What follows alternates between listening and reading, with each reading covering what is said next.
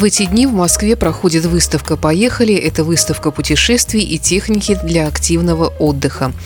На выставке находится представитель моторадио, мотопутешественник Олег Капкаев. Слушайте его репортажи с места событий в нашем эфире. Вы слушаете Моторадио, с вами Олег Капкаев. Я нахожусь на выставке «Поехали 2023», именно на том разделе «Вездеходер». Э, и встречаюсь с легендой вездеходостроения с Алексеем Горгачьяном, который знаю много-много-много лет. И я напоминаю слушателям, что это тот человек, который э, строил очень и очень давно болотоходы на базе Урала, тот человек, который построил полноприводной мотоцикл, а, тот человек, чьи мотоциклы забирались на Эльбрус.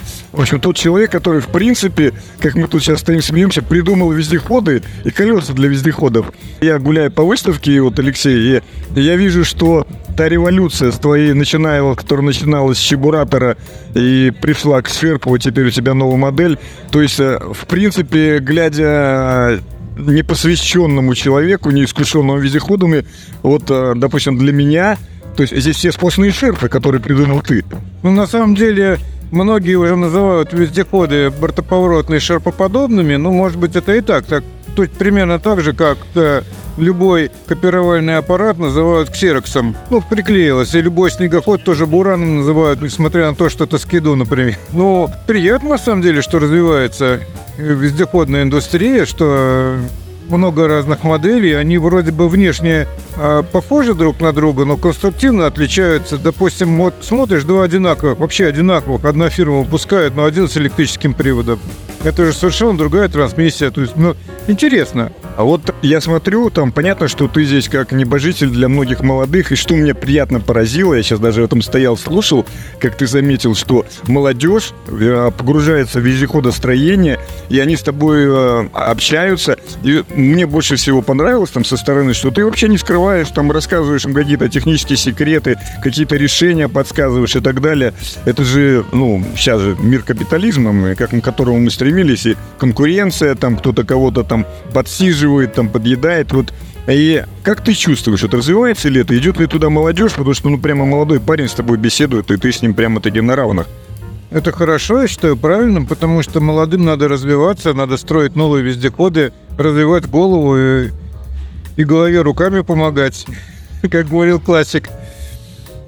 Я думаю, что все, все в правильном ключе идет. А то, что я делюсь какими-то секретами, ну, у меня есть, конечно, некоторые решения, которые я до поры не могу выдавать. Я не обо всем говорю, чем я занимаюсь. Но часть информации могу выдавать. Я буду рад, если она поможет людям. А вот э, кроме того, что ты конструируешь вездеходы, ты еще сам их испытываешь и ездишь. Вот твоя это экспедиция Восток. А, значит, сейчас у тебя новый проект. А откуда ты берешь столько сил, энергии и я, что мне особенно приятно, это все наше родное, российское и на территории нашей страны. Мне очень нравится вообще Россия, ее бескрайние просторы. И наибольшее удовольствие в жизни, которое я получаю, это путешествие. То есть, э, если есть возможность, я куда-то еду, и вездеход помогает мне в этом, потому что никакое другое, никакой другой способ передвижения, наверное, не дает таких возможностей, как вездеход. Потому что даже вертолет, вот многие говорят, ой, вертолет, вертолет. А на вертолете не везде приземлишься. Вот как приземлишься, допустим, на таежной полянке на маленькой, или как пройдешь по тропинке. Вот э, вездеход, он дает это чувство. Всегда можно э, с него сойти, посмотреть там э, какие-то места – Э, вездеход позволяет, э, несмотря на какую-то непогоду, а в относительном комфорте находиться. Вездеход позволяет огромное расстояние преодолевать. Я напомню слушателям, что Алексей как раз тот самый первый человек, который не то что сейчас произнес, а сказал, что слушайте, ну ездить на вездеходе надо с комфортом, и тот самый его чебуратор Шерп уже позволял зимой с открытым окном, в принципе, наслаждаться жизнью. Раньше же вездеходы, там все эти НТЛБ и так далее, это типа предмет, на котором надо доехать, и о комфорте даже ничего не шло. Вездеход это, конечно, очень сложная машина в общем, она должна быть сбалансирована, потому что если делать абсолютно такой проходимый вездеход, который везде едет по тонкому льду, там, ну, вообще нигде не застревает, по любому снегу, он будет очень легкий, он будет очень уязвимый. То есть э, малейшие проблемы, там где-нибудь чем-нибудь столкнул или газанул сильнее нужного, чем-нибудь сломается, и грузу он не повезет. Если строить вездеход, который э, будет беспредельно крепкий, везде с большим запасом, чтобы, если встретился с деревом, то или остановился, или дерево упало, вот такой, то, скорее всего, это получится бульдозер на выходе. Вот, а вот поймать этот баланс между пушинкой и бульдозером, вот это задача конструктора вездехода, чтобы машина могла и быть достаточно надежной, чтобы выдерживать все превратности судьбы на бездорожье, и в то же время достаточно проходимой, чтобы она хорошо плыла, по снегу шла, по болоту. Вот на прошлой выставке я видел огромные вездеходы, которые там делают промышленные огромные предприятия. На этой выставке что-то они пропали, и на самом деле так просматривая эпизодически электронные средства донесения информации, я что-то вижу, что-то что, прошла эпоха или что? Что случилось с ними? Нет, они есть. Например, вездеход «Русак» Нижегородский, он представлялся на форуме «Армия-23». Он и производится, и принимает участие в выставках. Ну, просто наверное, либо занят другим проектом, либо счел, что и, да, и так достаточно. На самом деле, то мое участие в 2019 году на вездеходе на выставке, оно, наверное, было не совсем правильное.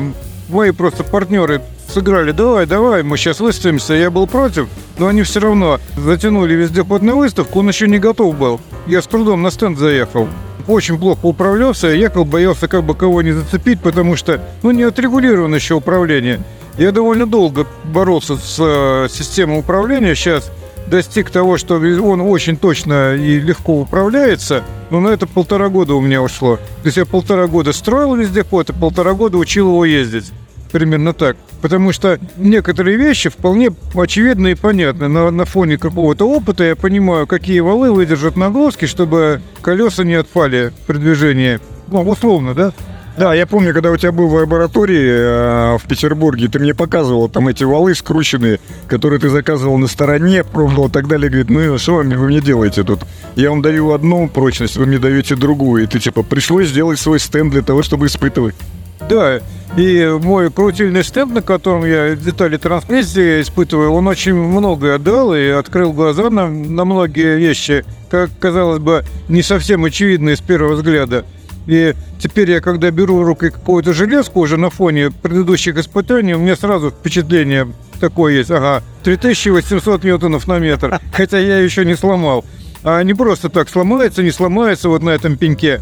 А, то, что сломать можно что угодно, но надо понимать, при каких условиях оно сломается. И а, произойдутся ли эти нагрузки при движении по бездорожью, или э, они будут с запасом. Ну что, я тебе пожелаю тогда, чтобы вездеходы росли, строились, продвигались дальше, и твой новый проект как бы произвел точно такой же бум, а может быть даже лучше, то до того шерпа, которого когда ты выставил уже на всеобщее обозрение с коммерческой этот самый, и все, конечно, шалили, что мож, можно делать такой вездеход, который единственное, что не летает при своих габаритах, комфортов и так далее.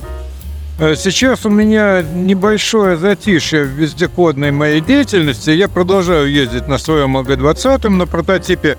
Но, наверное, уже год я занимаюсь тактическим пикапом. У меня моя крайняя разработка это АГ-34 тактический пикап. Он не плавающий, он тяжелый, он 3200 килограммов сухой массы. Но это машина почти грузовичок. У него дизель большой ярославский, то есть такая серьезная машинка. Это, я так понимаю, в свете тех событий, которые происходят в мире и которые показали везде те самые пикапы, которые используются в хвосты в гриву. Ну да, потому что у нас в России есть э, УАЗик и есть Урал, а между ними пропасть. А вот машина, которая была бы такая же маневренная, как УАЗик, и такая же крепкая, как Урал, такой вот пока нет.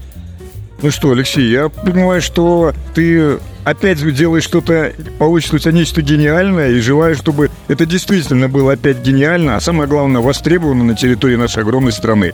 Спасибо тебе. Спасибо за добрые слова. Мне неинтересно толкаться среди а, уже таких же решений, делать что-то подобное. Хочется что-то новое сделать, чего раньше не было. Вот это вот меня вдохновляет такая задача. Побольше бы таких людей в нашей стране, и мы были бы не то что впереди планеты все, были бы над этой планетой. Москва, Экспоцентр с 1 по 3 декабря. Выставка путешествий и техники для активного отдыха «Поехали 2023».